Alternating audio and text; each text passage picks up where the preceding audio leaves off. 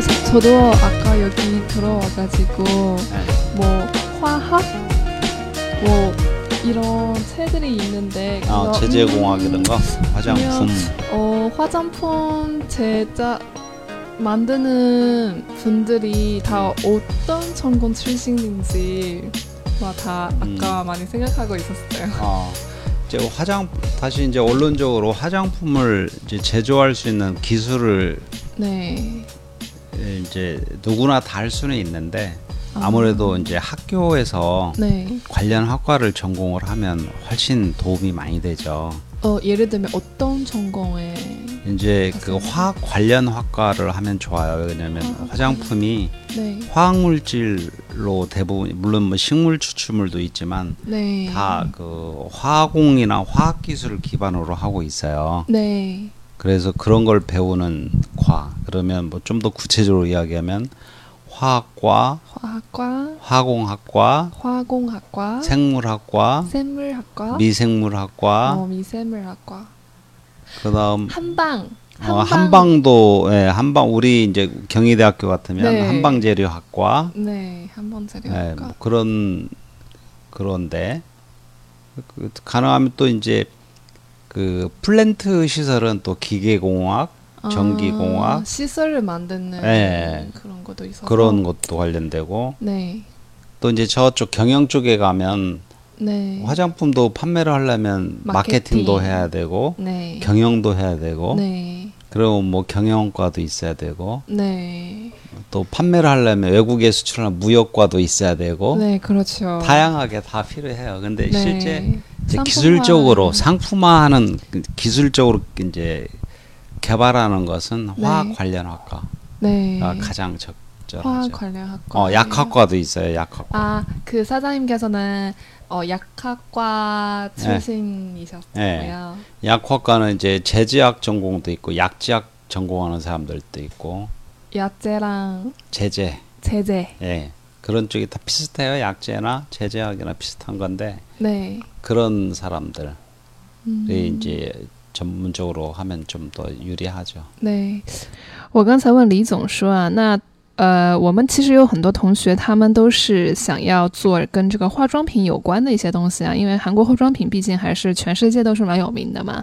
那么要做化妆品这个行业的话，呃，如果我们在大学里面要选择专业的话，有一些什么样的相关的专业可以让我们进行这个选择呢？换一句话说，做化妆品行业的人一般都是什么专什么专业出身的呢？啊，那李总刚才有跟我们说到三个方向。第一点就是说，如果是做这个化妆品，你这个产品本身的话呢，那么就是需要这个花哈款两单哈寡啊，要和化学有关系的一些学科。那比如说花哈寡啊，化学科；化工哈寡啊，化工学科；生物哈寡，生物学科；미생물학과微生物学科。 한방 재료학과 한방材料学科약학과啊药学，嗯，那这个是跟产品本身有关系的啦。那还有这个你制造化妆品需要的机器，嗯，那这些呢就是시설만드는전공啊，시설设备的意思，机器的意思啊。比如说기계공학과机械工学， 전기공학과啊电工学。嗯，这些是跟机器有关系的。那不仅要有产品和设备，还需要经营嘛，所以需要这个 marketing 啊，需要这个경영학과啊，经营学科，然后包括무역학과贸易学啊，这些专业都是和化妆品这个行业有一些相关的。궁금한 게 제 큰 아버지, 음. 큰 아버지께서는 중의학을 전공하셨어요. 음, 음. 8년 동안 전공하셨다고 음. 들었는데 어, 그러면 한국에서 뭐 약학 뭐 이런 전공은 대부분 몇 년 동안 공부해야 되나요? 약학은 이제 학부는 6년. 학부는 예, 6년이에요. 옛날에는 4년이었는데 진짜 길어요. 예, 6년. 그다음 석사 2년, 박사 3년. 아. 석박사 통합해서 5년 이렇게 하기도 하고요. 네. 그러면 학부 때부터 시작하면 거의 박사까지는 11년이네요. 그렇죠. 어, 진짜 진짜 길어요. 그래도 이제 우리 약사들은 네. 이제 이제 우리나라 같은 경우는 이제 제약회사 에는 기본적으로 이제 제조 관리 약사라든지 품질관리 약사 네. 뭐 이런 사람들을 필요로 해 법적으로 두게 돼 있어요. 네. 그래서 꼭 필수적으로 약사들이 필요하고 그래서 네. 그래도 아직도 약사들이 품기죠. 귀하죠 약사들이. 어, 소중한 네, 굉장히. 귀해. 예, 예. 啊，大家知道这个在韩国如果要读药学的话，要读多久吗？啊，刚才李总跟我们介绍说，如果是药学的学部生啊，大学是要读六年，然后呢，sosa 啊，硕士是两年，pasa 是三年，是不是很久啊？所以这个有这个药师资格证啊，这个雅萨雅萨就是药师。是法定规定的国家认证的，有这样的一个药师这样的一个一个一个称号，这样的一个职务啊。那刚才李总跟我们说，药师在韩国是非常的 k i 的啊，很珍贵啊，很贵重的这样的一些高级人才啊。 물론 뭐 개인 사업체 약국이라는 개인 사업체를 꾸려 꾸려가기도 하지만 네, 뭐 병원도 취직을 하고 네, 굉장히 다양하게 가죠. 화장품 회사로도 가고 네.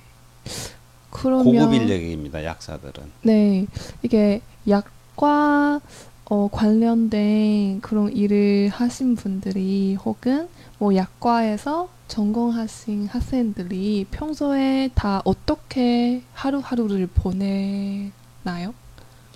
약대는 하루하루 공부의 연속이죠. 하루하루 네, 진짜 열심히. 아니, 아니. 물론 뭐 커리큘럼상 이론적인 것도 배우고 실험적인 것도 배우고 그러지만 네, 퀴즈도 많고 그래서 네. 거의 놀, 시- 노는 시간이 별로 없어요. 음. 약, 약학 과정은 네, 굉장히 힘들게 공부해. 좀- 열심히 공부해요. 네, 그리고 졸업할 때 이제 국가고시를 봐서 네. 약사라는 라이센스를 받아야 되잖아요. 아, 그 인증서 같은 것도 예, 예. 따로 따야 라이센스를 따야 돼. 네. 그래 약사 자격증을 가지고? 음, 그 이제 개업을 하다거나 아니면 그게 자기의 어떤 그 6년간 공부한 그거니까 네. 그걸로 저기를 하죠. 인증 받고 예, 예.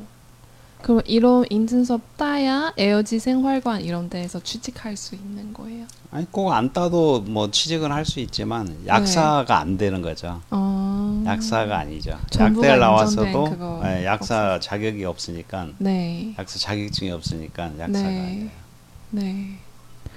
我刚才问李总说，药学专业的学生他们的一个生活状态是怎么样的？那李总说，하루하루공부의연속이죠。 啊，하루하루공부의연속이죠。每天要连续的学习啊，就是学习的一个一个连续啊啊啊，很辛苦啊，要努力学习。那这些专业生呢，他不仅要学这个이론적인 거。 啊，理论性的东西，还有这个실험적인 거， 还要有实验性的东西。那么퀴즈도많고 啊，要去解决的问题有很多啊。그래서놀는시간이별로없어요。 所以呢，没有什么时间去玩。然后李总说道：“졸업할때국가고시를봐서약사자격증도따야해요。 啊，졸업하다졸업할 때， 毕业的时候，국가고시。 国家考试啊，要参加国家考试干什么呢？야사자격증따다 啊，要去把这个药师资格证给他拿下来。只有拿了这个资格证啊，出了社会之后才能搞，才能够找到更好的工作。然后呢，有了这个资格证呢，啊，才是这个呃，对于一个学医的学生来说最高的、最好的一个证明。嗯，그래서 여기는 너무 신기한 공간이에요. 아 그래요? 네. 아 이런 쪽 일을 안 해서 그러, 그럴 제가 거예요. 어렸을 때막 네. 책에서 보는 어 뭐 과학자, 과학자 뭐 실험 화학자? 공간. 네, 네. 실험 공간처럼 네. 생겼어요. 정말. 네, 그렇죠. 네. 아무래도 이제 이런 화장품 쪽은 응용 과학이니까 네. 기초 과학이라기보다는 물론 기초 과학을 통해서 네. 어떤 기술적인 그 승화를 시켜서 이렇게 어플리케이션 쪽, 응용 쪽을 이렇게 하게 되기 때문에 네. 많은 걸 알아야 돼요, 사실. 네. 처음부터 다 알 수는 없고 네. 오랫동안 또 보통 하게 되면 네. 그런 이런 원료 성분에 대한 그 정보라든지 이런 것도 많이 알게 되고 아, 또 새로운 정보도 많이 받아들일 수 있어야 되고 그래야 좋은 네. 제품을 항상 개발할 수가 있을 것 같아요. 네, 맞습니다。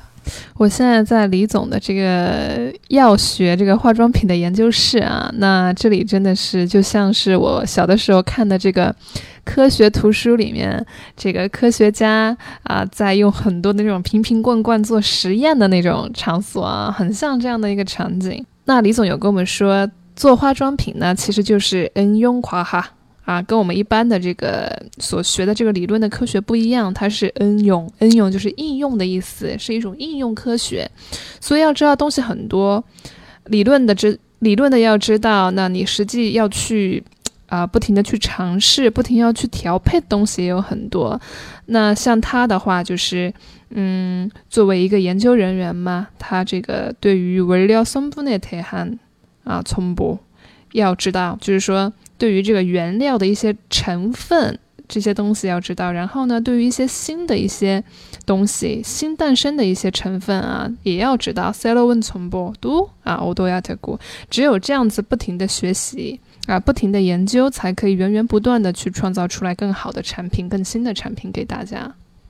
혹시따님도네그해외에서 네. 약과 전공하시나요? 아니 우리 딸은 네. 우리 경희대 나왔어요. 아 경희대 서울. 서울 회기동에. 어, 어, 서울 캠퍼스에 나왔는데 네 그 친구는 비올라 전공해요. 비올라 아, 비올라. 비올라 예. 악기. 아 예. 음악학과 예. 학생이에요. 어, 음악학과. 음. 기악학과 나왔어요. 아. 그리고 독일의 그 아. 칼스루에 그 음대에 네. 지금 유학 중이고 이제 한 학기 끝마치고 이제 방학 때 온 거예요. 네. 그 도, 독일에서도 음악 대학원 예, 예. 비올라 전공하는 거예요. 비올라. 거기서 대학원 석사 비올- 과정. 아 비올라 전문가. 예. 오, 그렇군요. 之前那个私底下有听李总有经常说起他的女儿啊，那他他女儿呢跟他的这个专业还不一样，嗯，他女儿是这个清华大学的音乐大毕业，然后现在是在德国进修这个音乐啊，学的是这个 Piola 啊中提琴专业的。보통은부모님어 이런 거 하면 하시면 자식들도 이렇게 이어서 할까 할까봐 어, 어. 싶었었어요. 보통 이제 그런 우리나라 같은 경우는 어, 아, 그 보통 의사 선생님이나 네, 그런 것들이 좀 많죠. 대를 이어서 하는 그런 네 거였는데 맞아요. 저 전공. 이런 이제 화장품류는 화장품을 하기 위해서 학과를 가는 건 아니고 네, 다른 일을 하다가 보통 이제 아버지 대를 이어서 네, 우리나라 대기업들도 다 그렇잖아요. 네, 그런 식으로 이렇게 나중에 MBA 수업 받는다도 경영을 하게 되면 네, 그런 식으로 해서 하지. 네. 처음부터 전공을 따로 그렇게 하지는 않는 것 같아요. 아, 네. 우리 큰애 같은 경우는 무역과 나왔어요. 강북대 아, 또 무역학과. 따님이에요. 어, 위에. 큰- 위에. 아, 따님 그럼 두 명. 아니 아들 위에는 아, 아들, 아들 하나, 딸 하나 딸 있는데 하나. 위에는 이제 아들이에요. 네. 근데 걔는 무역학과를 아, 나왔어요. 무역학과. 네. 네. 그래서 지금 그 식물 추출물 만드는 화장품 원료를 만드는 그런 회사에 근무해요. 아, 그러면 사장님과 어느 정도도 좀 어, 연관이 관련이 있죠. 관련이 저도 이제 되는 그 거네요. 회사에 나오는 제품을 식물 네. 추출물 같은 그런 제품을 사서 써요. 네. 뭐 음, 음, 그 제비집 추출물이라든지 네.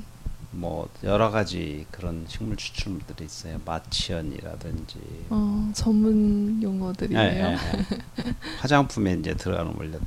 네. 저기 보이는 원료들이 다 그런 저